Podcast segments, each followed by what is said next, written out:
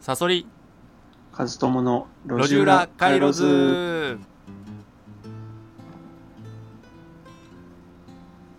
はい、えーこのラジオはサブカルを研究している私赤井さそりと哲学科出身の和友さんの2人でお送りします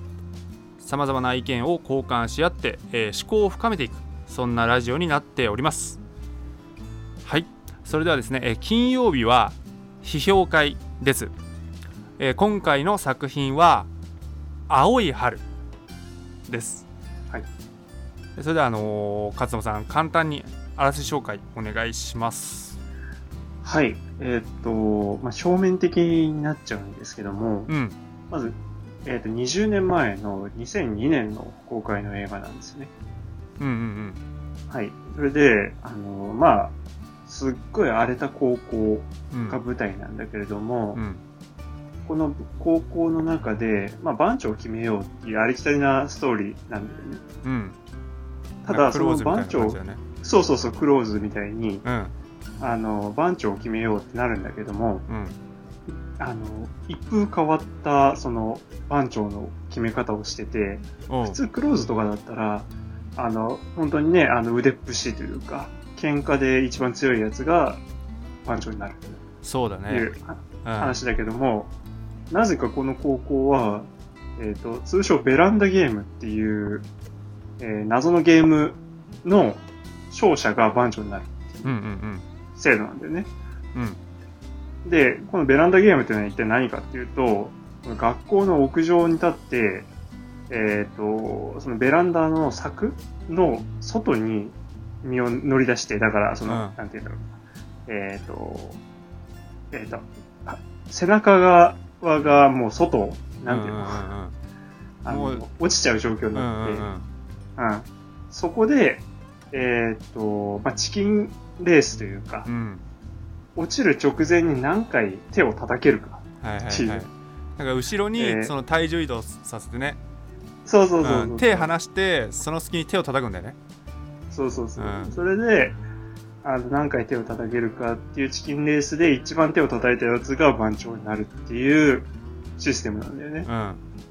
うん、でこのそれで一番えっ、と手を叩けた、えー、と主人公九条松田龍平うんがあの番長になったはいいものうの、んなんかひそこでの仲間っていうのが一人また一人となんかこう青春を謳歌しきれずにそのなんだろうな若者のなんか葛藤モヤモヤをこううまく消化しきれずに警察に捕まったりとか殺されちゃったりとかしてうん一人ずつうんいなくなっていくみたいなそういう映画かなと思う、はいはいはいはい本当なんか「青い春」っていうぐらいだから本当こうもう青春だよね青春を描くみたいな、まあザ青春うなのん、かな、確かうんに確かに屈折した青春だよねそうだねありがとうございますはいそうでどうだった勝野さんなんか大雑把に感想としては今年見た映画の中で、うんうーん最悪だったなそうなん だああ。最悪だったどどういうことちなみつまにり胸くそが悪いっていうかあ、胸クソね単に胸くそが悪いっていうよりも、なんかこう、撮り方のダサい感じが、なんか見てて不快だっん取り方のダサいた。ダサさ。うんつまり、えっ、と、ここ見せ場だよっていう瞬間に、うんあの、ガレージロックみたいなのなんかかかってきて、ガレージロック、うん。あ、音楽のこと、えっ、と、音楽で、それでなんかギターがジャーってあー、はでいはいはい。それで、スローモーションでゆっくりなんかこう動くみたはいいはいはい、はい。な。ここ見てくださいね、みたいはな。いはいはい演出とかも、あのー、ちょっと、なんだろうな、寒いし。なるほどね。演出がダサい。演出が ダサい。これで、ストーリーも、うん。うん。うん、だから、そうか屈折した若者はいいんだけどさ、んやっぱ共感ができなくて、誰一人。あー、共感ね。うん。あなんか、ー、登場人物にね。のめり込めなかったかな。なるほどね。なんかその、俺もさ結構さこの登場人物たちさやっぱみんなクレイジーじゃんうん。うん、やっぱあまりにもクレイジーだから確かにその共感できないよねしづらいよねそうだね。うんただ、僕と違って佐々木さんは、そこ、そこそこを楽しめたんじゃないかなって思うのは、もう、うんザ、あなたの時代の高校の話じゃん。時代あ俺の時代、うんそう、20年前の。いやでもさうん、俺進学校だったし あ、そっか。 そのだからこんなうんさあれこんなあ荒れんてるな、荒れてる高校知らないけどね俺はまあね、こう校舎がもう真っ黒になってうるん。本当にむしろなんかさなんだろう革命マルクスとかさスプレーで書かれてそうな校舎だもんね、そんな思想もないと思うけどね。あーまあそうかで俺もさ1周目うん。見終わった時にこう全く同じ感想というか、うん。うん、和友さんとすごいこう、なんだこの映画みたいなはいはい。なんかエネルギーは伝わってきたけどなんとなく、はい。うん、ただやっぱクレイジーだしうん。共感もできないわけよすごく、はい。ただ青春さはすごく感じたのよあうん、なんかさそれってすごくないと思ったのちょっとあ。なんかそう。うんあのなんかよくわかんないんだけどでストーリーとかも別に合ってないようなもんだしそうだ。でごちゃごちゃしてるじゃんうん。いろいろ入り組んでてなんかうん。で最後もなんか何を伝えたのかもわかんなかわかんないとかさいろいろごちゃごちゃしてるわけよとにかくなんかこの映画って、うんすごいさそうだけどどういう映画かって言ったらまあ青春の映画だよねって言える感想を持てるじゃんあの、うん、わかるわかる。えっ、と、それはね、なんだろう。えっ、と、みんなが確かに狂気的なんだけれども、うんうんピュアに描かれていて、うんうんで、ドロドロしてないっていうのがあると思うんだよね。ああなるほどそこが青春性をそう感じでるポイン、やトっぱね、うん、重要なのにやっぱ男子校ってとこだと思うんだよね。ああなるほどねうん。あほあとんど、あの、女の人も出てこないじゃん。そうだねうん。これで、なんか金とかの話も出てこないし、金ただただとかこうねこれねうんうん。えっ、と、トップになりたいとかさ。あるいは、いや、もうそんなこといいよ、俺はいいよ、みたいな言いつつもなんかちょっとモヤモヤしてるとかさ。ななんかこう、結局なんかみんなこう、そういう金とか女とかさ、あなんかそういうのじゃない、こう、エネルギーみたいなはいのはいはいはがい感じられるから、いやそれはなんかこう、若者ならではな気がする。あうーんだからなんかうまいんじゃないかなと思ったんだよねあの結果的みたいにそのそういう演出とかが含めて、うんうんその少なくとも「青い春」は描けてるというかさ、うんタイトルに偽りなし。そうなんかさちょっと行き過ぎるとだから仁義なき戦いみたいになるじゃんうん。その、うんうんわかんない俺仁義なき戦いわかんないんだけどその義え理でも陣内うん、期も青春だけどね。あそうなの一作目はえ少そうななのい。あそうなあのそうそう。いやなんかさでもなんかこうすごくエネルギーがあってだけど、うん言葉にはできない何かみたいなさうん。ものはうまく描けてたなと思うわけちょっとうん。うん、うん。そうそうそうそうだからなんかね1周目で何なんだろうと思ったけど意味は分かんないけどその意味わかんなさがなんかこう青春なんだろうなみたいなところはちょっと思ったんだよねうん。うん、で結構さ俺はさそっから、うん、結構いろいろ深掘ったんだけどうん。やっぱりねなんだかんだやっぱ考えられてるんじゃないかなっていうのはねよくいろいろ感じたねそう。うん例えばさ覚えてるかなちょっと登場人物の名前と一致する幸男と木村と九条って言ってわかるえっと、木村は殺されたやつ。きえん殺されるのはあれ太田っていう太田か。のうんあの山崎裕太だっけああ俳優さん木村は、えっと、野球部か。木村はそう野球部のあのヤクザ行っちゃう人ああえっと要要はチューリップを埋める3人だよね幸男木村あ、う九条、うんん、チューあリッとプ青木っていう。とあのーまあ、九条の親友の青木うん。でさ、えっと一応登場人物としては8人出てくるわけじゃんうん。うん、あのー本当に最後の集合写真てか集合写真どころかオープニングでそれこそ和夫さんがダサいって言った演出のなんかスロー映像でさ屋上からさ、校舎に戻ってく映像あるじゃんダサいね。冒頭のうん。そうあれはだから8人いるじゃん登場人物で、えー、と一応8人整理すると幸代木村九条はいてでさっきの青木でしょうん。でえっ、とちょっとごめん名前わかんないんだけどパンチパーマのやつなんか古文みたいのと2人でいるやつ常にはい。わかるあの古文のさなんか頭めっちゃ叩くやつ最初九条に鼻折られちゃうやつああ、あの、あいつ、えっとうんん目見えなくなる方じゃない方ね。そうそうそうそう優しくなるやつ急にうん。優しくなるやつ。そうそうあのまあちょっとギャグ要素だよねあの2人あとえだからその幸男木村九条青木とその2人とあと2人だからその、殺される太田でしょはい。と、えー吉村かあのーはい走り、はい覚えてわかるこの8人じゃん、うん覚えてるうんこの8人じゃん、うんうん俺がまず思ったのは全員表変するんだよねうん。何かしらに劇中でうん。うんその表変するのよ例えばまあさっきのねパンチパーマはさ優しくなるじゃん急にうん。うん急に優しくなるパンチパーマとで急に目が見えなくなる古文はい。と、えっと、まあ、青木も表変するじゃん、最後。うん。で、吉村も表変するじゃん。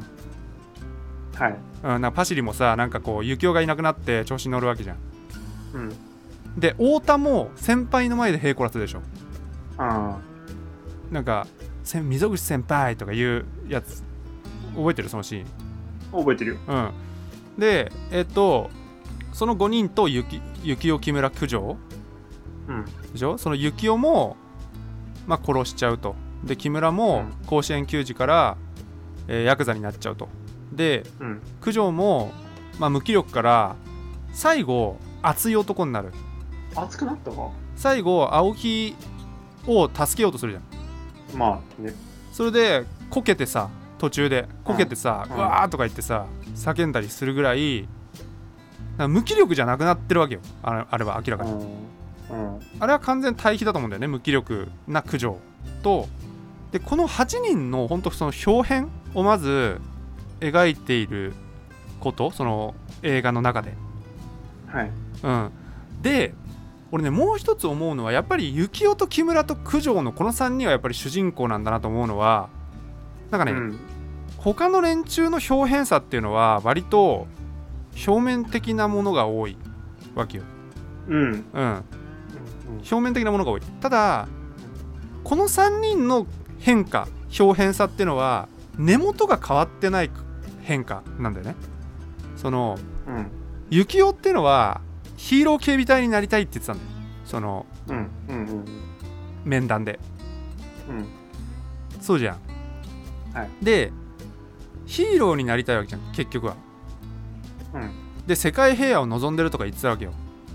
うん。太田を殺すシーンあるじゃん幸男がある。あそこであごめんその前にね幸男と木村と九条がなんで特別なのかっていうともう一つあってうん。こいつらが変わる瞬間にミシェルガン・エレファントの曲が流れるのようん。うんしかもここの3人だけだからミシェルガン・エレファントが使われてるのはあ、そうなんだ。うん、でじゃあ幸男が太田を殺す瞬間のミシェルガン・エレファントの曲「えっとモナえっとモナ・リザ」っていう曲なんだけどそのどどういった瞬間に殺すってなったかっていうとどういう瞬間にだからその挿入されるかっていうと太田が、俺が頭になるって言った瞬間なのよ覚えてるかうん。な、ううん。ん、その先輩に今度俺が頭に頭を腫れるようになったと。はい。うん、で、まあ、これはちょっとこう映画内では語られてないんだけど多分だからこの幸男ってあれね正義だと思って殺してんだよね太田のことをうーん。要はこんなクズが頭になったらそこいつらのさ下につくやつって全員困るじゃんうん。こんな先輩にへこらしてで下のやつには見下してうん。うんっていうクズがこいつはもう頭になる資格なんてないから成敗しないといけないっていうヒーロー心とか正義心うん。で殺しちゃうんだよね多分だから要は、なんかこうヒーローから殺人者になっただけでその客観的にはねでも幸男からすると、ヒーローのままなんだよ多分なんかそ、の表面的には全然違うんだけど幸男からするとぜ同じっていうかでこれは実は木村ああ、な、なるほど、なるほど。えっ、と、だからか、えっ、と、あの、えっ、と、殺すじゃん。うん殺した後に、うん割と冷静に振る舞うんだよね。その雪を。うんうんうんそう。なのに、警察に捕まるときにすげえ叫ぶんだよ。なんで俺こいつ捕まってんだよ。そう卒業したいんだって言うんだよねううんん。め、あれがね、なんかやっぱ印象的だったよね。うんうんうんあ、こいつなんか黙って、刑に服さねえんだな。うんこんなギャーギャー騒ぐんだな。そうそうそうだからなんか変わってないんだと思うんだよね幸男は実はうん。その要はなんかうーんこれはだからあまりにも青青臭くすぎるんだけどうん。うーんなんか純粋がゆえにさやっぱりうん。クズは殺さないとっていう今のうちに殺しとかないともっと困るやつが出てくるっていうこの先そんななんかテロリストみたいな人あったのかね。うん俺はだその本当に今見返してもらえば分かるけどその太田が俺が頭になるって瞬間にダラダラダラって音楽流れるからでうん。お前死ぬかおっ前死ぬかってなる、うん、だから完全にそこがスイッチだったんだよ、ううん。ん、でそこがスイッチなんでそこがスイッチなんだろうってなるとやっぱそういう理屈なんじゃないかなと思うんだよねだってヒーロー警備隊っていうのが不戦だとすればねうん。でね実はその幸男も木村もそうなのよ木村もあのまっすぐただただまっすぐなわけはい。甲子園をもうとにかく目指してたうん。それで今度そのまっすぐさゆえにヤクザに行くわけじゃん、うん。うん、だから木村も実は変わってないんだよね根本はね、うん、そうだからこう表面的には甲子園目指すのとヤクザ目指すのってさ全然違うじゃん大人からすれだば、ね。うん。でも、うん青春の彼らにとって同じなんだよねうん。うんあの、距離がすごい離れてるように見えるけど、意外にこう、じ地続きだったり、そうそうそう一直線だったり。まさにまさにその善と悪の話でね前もうん。ちょこっと触れたことあるけどね本当に紙一重、うん。うん、なんだよねでだ木村もヤクザになるって答えた瞬間にミシェルガン・エレファントの「ブギー」って曲が流れるんだよ、うん。うん、だなんかこう変わ変わる瞬間あるいは青春が終わる瞬間というか、うん。うん、でえっ、とおん苦情は助ける瞬間だよねあのエンディングになるけどさ「ドロップ」っていう曲が流れるんだけど、うん。あれも九条は無気力だった自分が青木があれで死のうとしてるってことが分かっておそらくうん。うん。それで「待て」っつって追っかけるわけじゃん屋上に走ってくわけじゃんはい。あの走ってく瞬間にミシェル・ガン・エルファントが流れるんだよねうん。そうだから幸男と木村と九条ってのはこの8人の中でも超特別扱いしてるんだよねこの3人はねこの映画の中で、うん。うん。うん、でちなみに青木が変わる瞬間はい。青木が変わる瞬間も音楽が流れるんだけど、流れたね。うん、でこれあの要はえっとねもっと言うと8人のうちであの番長決めのベランダゲームに参加するのは4人だったわけよ幸男と木村うとん九条とそう青木なんだよね、はい。だからこの4人の変化のこの4人はやっぱ特別なんだけどこの4人の中で青木とその他の3人は明確に区別してんだよ映画監督は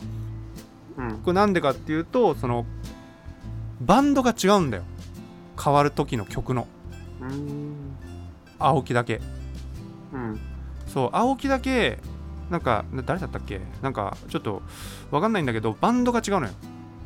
うん。あのミシェルガン・エレファントじゃないのうん。でいやここも結構エモいとこなんだけどゆあの青木にもねミシェルガン・エレファントが使われるシーンがあるのよあの、ごめん。ミシェルガン・エレファントって何ですそんな有名なバンドなのえ知らない俺はなんか普通にその調べただけで全然ああ、そう。うん俺は知らなかったよこの映画を見る前はうん。うん なんか全部同じ曲に聞こえたかも。うんまあ多分だからそういう演出にしてるんだと思うよあえて、うん。うん、だけど実は違うんだよねバンドが、はい。うん。そうそれでミシェル・ガン・エレファント使ってる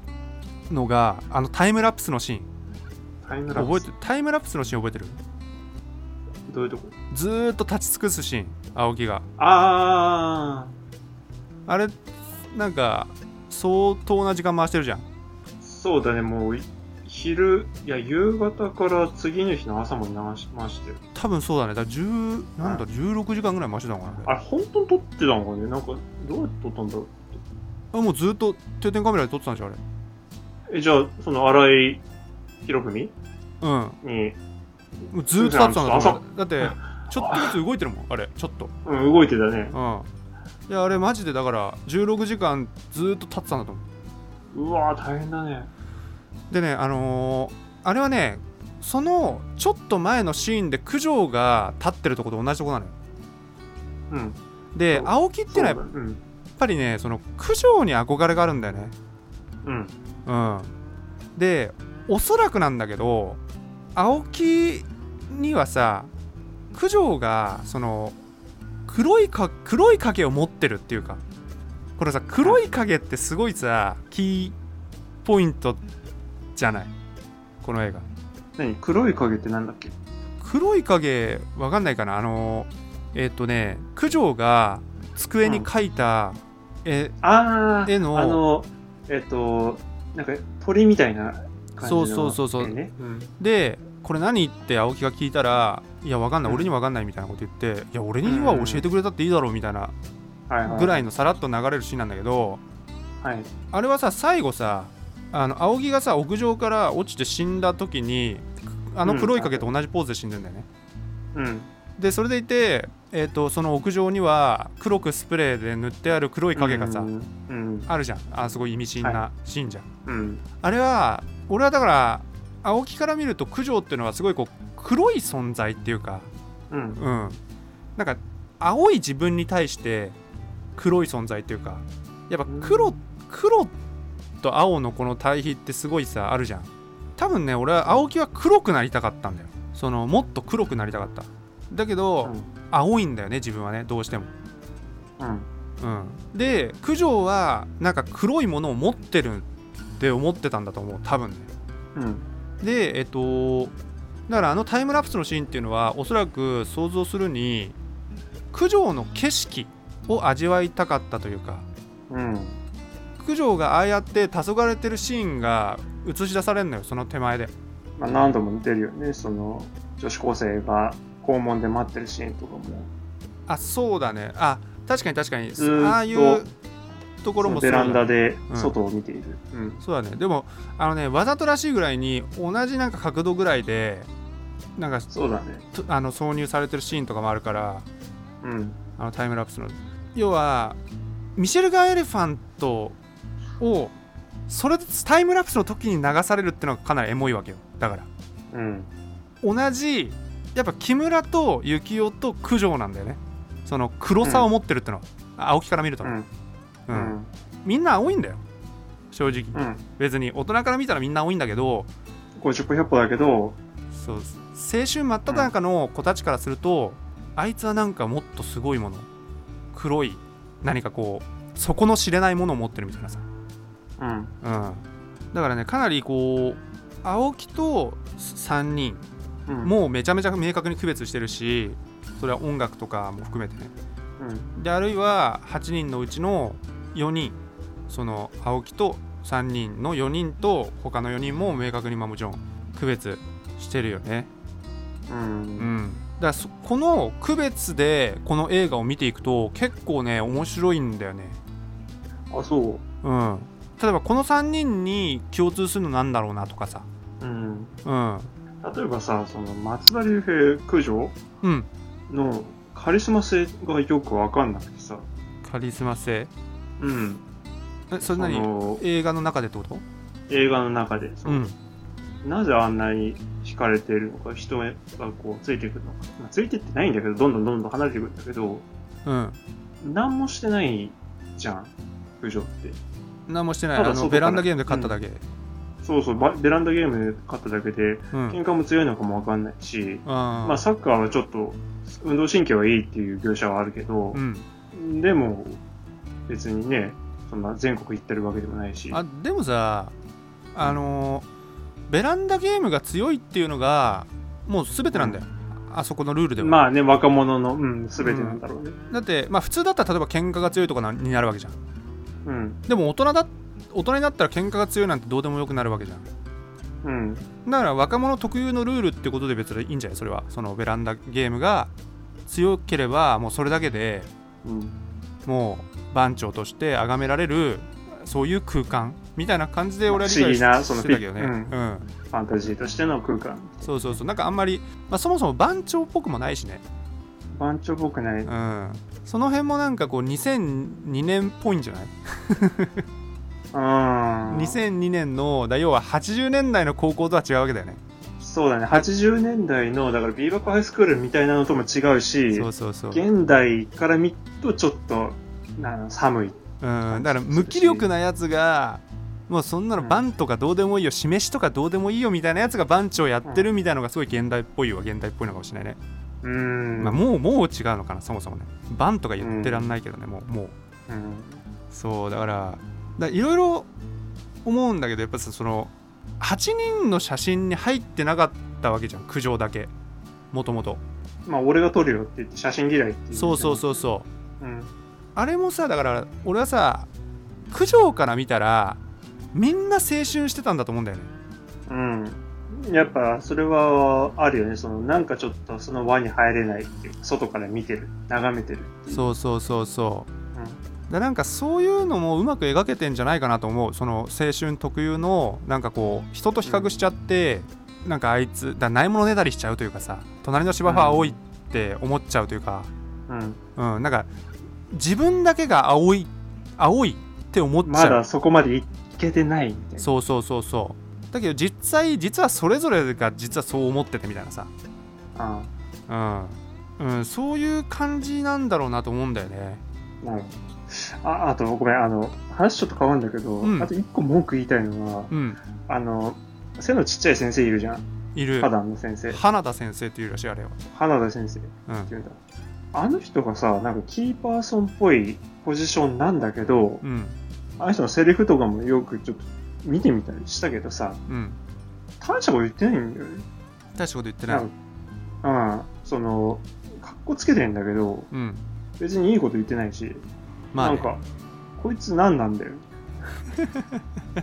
なんかすごく、すごく重要なーあのポジションっぽい人なんだよ。その、唯一その、青年たちに入っていける大人の一人っていうことで。まあ、もう一人小泉京子もちょっといるんだけど、あーそうだねうん。なんかその割に、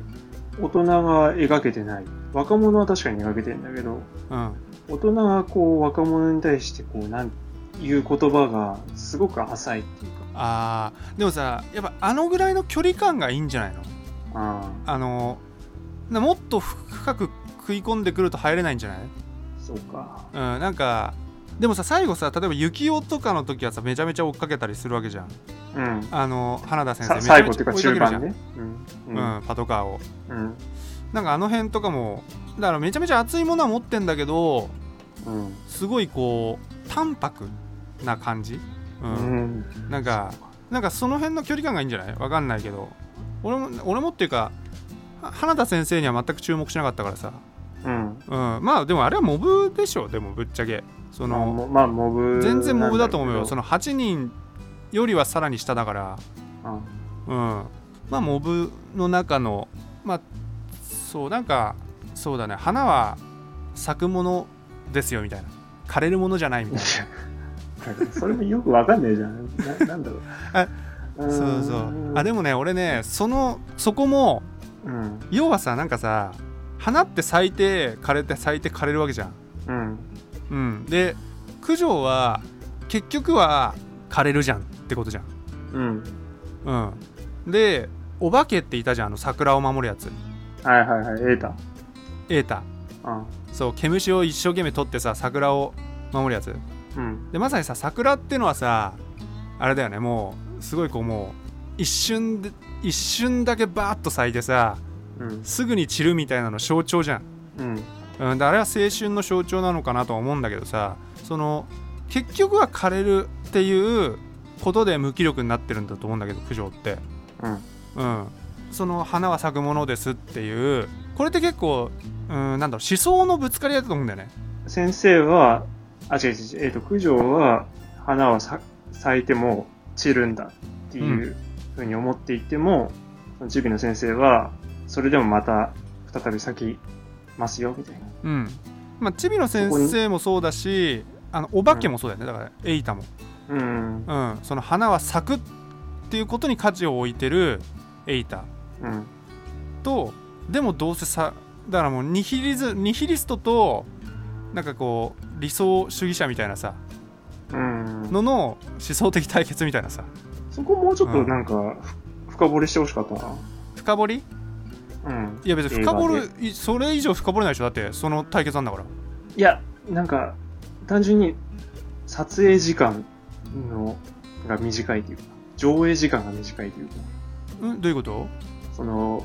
エータの描写って、すごく、その、作品の中で少ないじゃない少ない短い。うんそのシーンが少ないってこと、そうそうそうそうそう。うんそれがね、もうちょっとこう、描けててもいいのかなっても思ったけど。うん、ごめんど何が描ける何が描けだるから、うんだから、その、エータとか、その先生とか、私はそういうなんかね、こう、モブキャラに注目してたんだよね。あうのん映画を見ながら。うんで、えっ、と、こういう人間がどうこれから展開されてくるのかなと思ったら、意外にその、あっさりいなくなっちゃったりとか、うんそんな大したこと言ってなかったりとか、なんかす、もうちょっとそこをこう、そういうなんだろうな、えっ、と、バン張れないっていうか、うん喧嘩できないような人間も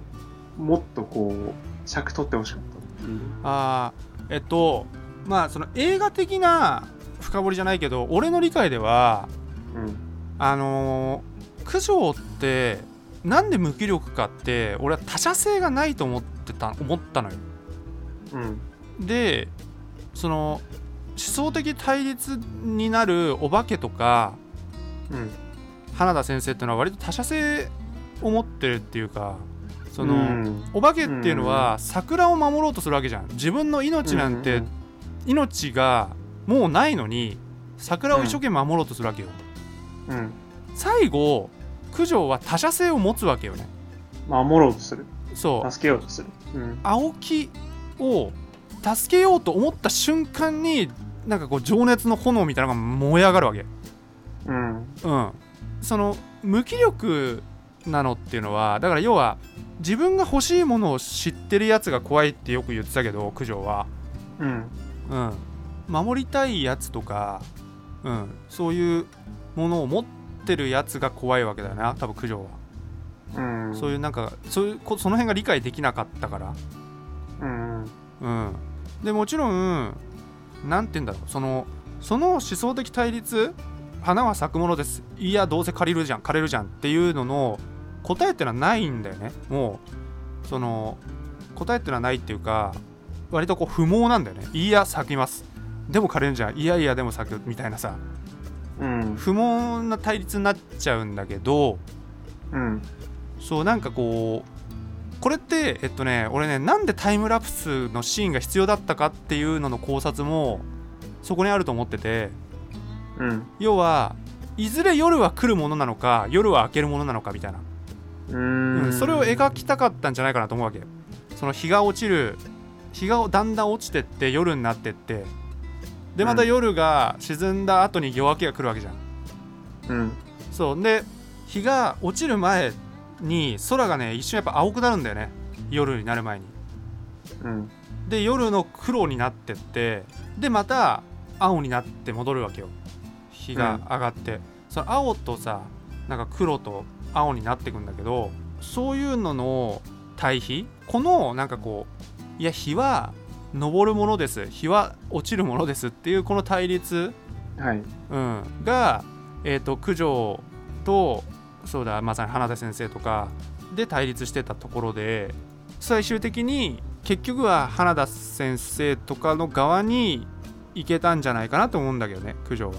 その大事ちさにょ気づいてちょっとは成長出てきたというか、うん、青春からちょっと大人になりましたみたいな。そうそうそうそうだなんかこう幸男もだ俺がさあの殺したのはさくこんなクズが頭になっちゃったらダメだからっていうそのなんか俺他者性で殺してるかと思ってるのねうん。うん。うんあと木村もお母さん愛してますみたいなことを言うのようんでやっぱり木村もなんかこうちゃんと他者性を持ってるやつなんだなっても思うしうん。うん、殺された太田とか吉村とかなんかその辺はねあんまりその辺はないんだけど、うん、そこもこうなんだろうね、うん、青い青い若者からはい。大人になるっていうことはそういうことなんだよなとは思ったけどね、うん。うんまあ、だからあれだよなそのその花田先生が言ってることっていうのは、まあ、確かに大したこと言ってないんだけどうん大したことい、うん、そう大したことは言ってないよねだ。あーうん、でも花は咲いやくーものですよっていうのがやっぱりでも大人の義務ではあるよね無気力そうな、だね無気力な若者に対してさ、うん。うあんま、うん、そうだね。まあいいや。まあ、それはそういうこと、ん、ままあ、あそそこうですからね。そんなとこだね、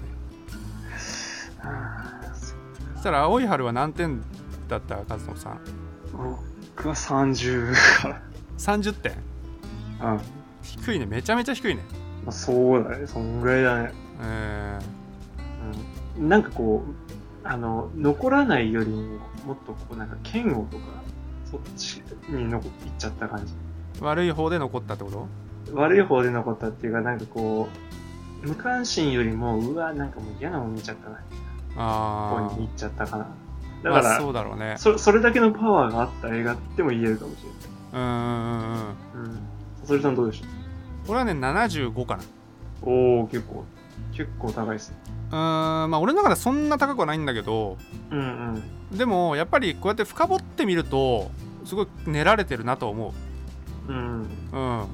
どうしてなんかこう意味意味本当に意味が分かんないからそのうん。意味が分かんない映画なんだけどどうして青い青い春その青春っぽさがを感じるんだろうなっていうのがとにかく不思議だったからこの映画ってあんまりその有名じゃないしさ、ヒットもしてないと思うんだけど、このでえも、す監ご督い評価高いよね。え、えこの映画。あ評価高いのこれへいや、評価高いよ、俺。えうん。だから例えばさあのミシェルガン・エレファントの歌詞とかまだ全然深掘りできてないポイントだけど、うん。まあ、そういうのも全部リンクしてんのかもしれないよねまあそうだろうねう。んこれだからブルーハースとか使ってくれれば分かりやすかったのにねそうだね。うんなんか、まあ、だから知れば知るほどみたいなスルスルメイカみたいな、あのー映画なのかもしれないね。うん。あうあ、そうんはい、じゃあ、はい、えー、さそりさん、告知お願いします。はい、えーっと私赤井それはですね、えー日頃仕事の合間を縫って研究活動をしておりまして、えーその研究成果を赤いサソリの深掘りという YouTube チャンネルで解説動画として投稿しております。えー、和友さんの、えーブログのリンクとともにですね概要欄に貼っておりますのでよかったら見てみてください。はい、それではまた次回お会いいたしましょう。おやすみなさい。おやすみなさい。